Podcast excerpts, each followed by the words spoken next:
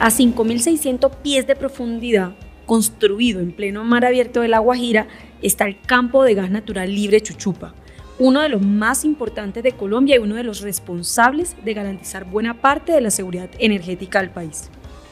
De que podamos cocinar de una forma segura, calentar el agua, movernos con gas natural vehicular, entre muchos usos que tiene esta energía limpia. El descubrimiento de Chuchupa junto a los campos de Ballena y Rihuacha a comienzos de los 70 fue un verdadero hito para el país. Mi nombre es Luz Estela Murgas. Soy la presidenta de la Asociación Colombiana de Gas Natural Naturgas y quiero contarles una historia realmente apasionante. Aquí comienza el tercer episodio del podcast Qué buena energía.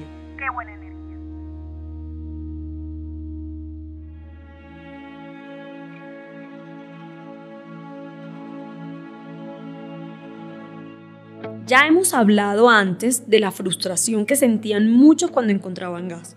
Bueno, esta vez la historia es totalmente diferente.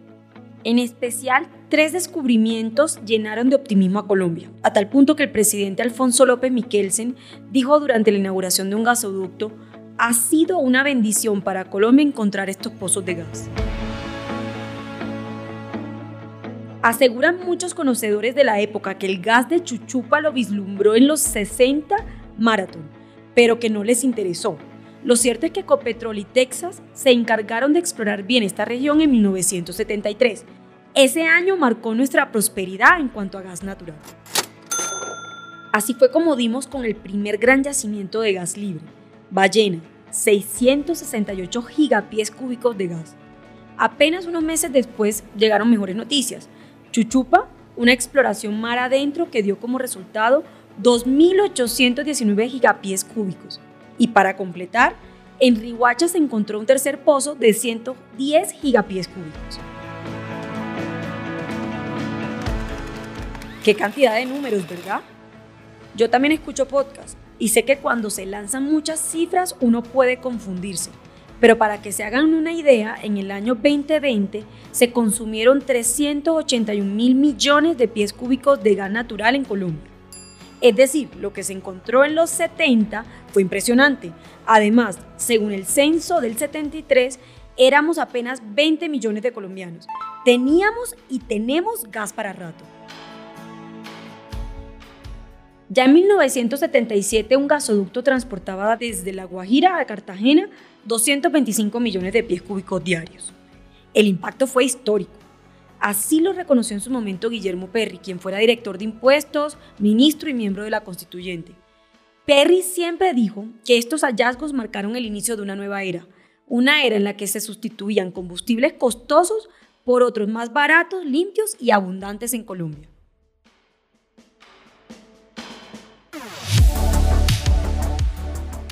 Ecopetrol entonces se volvió la aliada estratégica de las grandes multinacionales que empezaban a tener más interés por explorar nuestra tierra. Fueron años en los que se desarrolló la infraestructura y el mercado de gas natural. Como recuerda el exministro de Minas Amílcar Acosta, todo esto se comenzaba a notar en las finanzas del Estado, que recibía buen dinero de las exportaciones de fuel oil que había sido reemplazado por una elección natural. En ese momento, el presidente de Ecopetrol era Juan Francisco Villarreal, entonces él acuñó una frase histórica. Él dijo, no tenemos naranjas, es decir, petróleo, pero tenemos limones, el gas.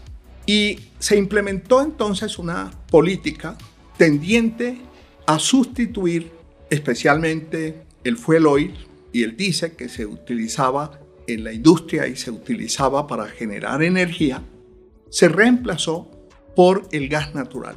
Y ese fue el oil que se liberó empezó a exportarse.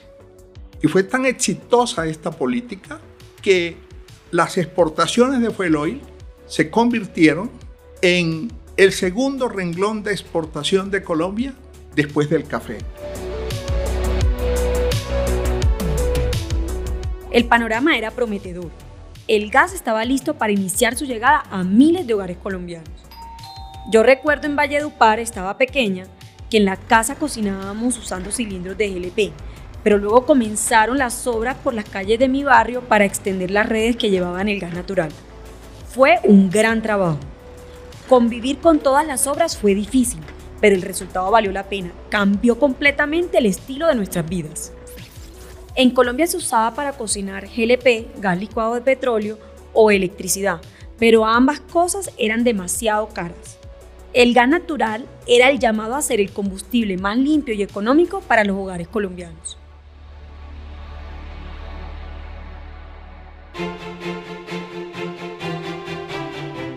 El presidente Virgilio Barco y su gobierno anunciaron el programa Gas para el Cambio. A mediados de los 80 se puso en marcha el plan, que inició con un revolcón.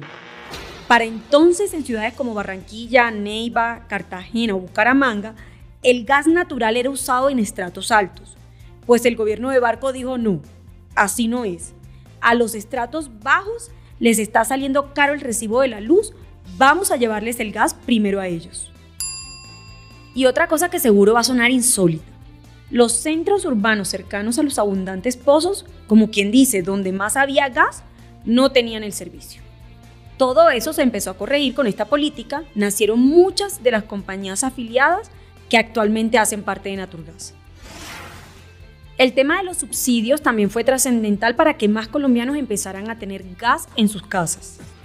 Para la época, la cobertura era inferior al 20%, y año tras año fue dando importantes pasos. Los periódicos celebraban cuando las redes empezaban a prestar el servicio. Los alcaldes les daban prioridad a los proyectos de masificación de gas.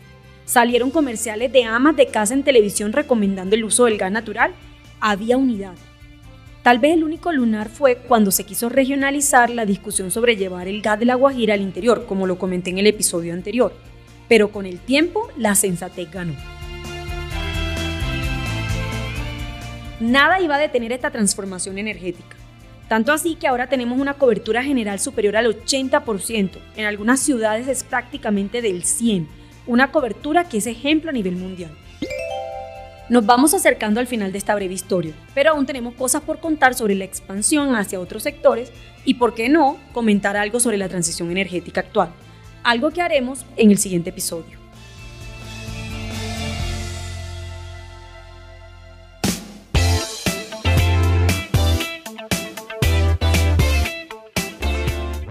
Gracias por escuchar Qué buena energía.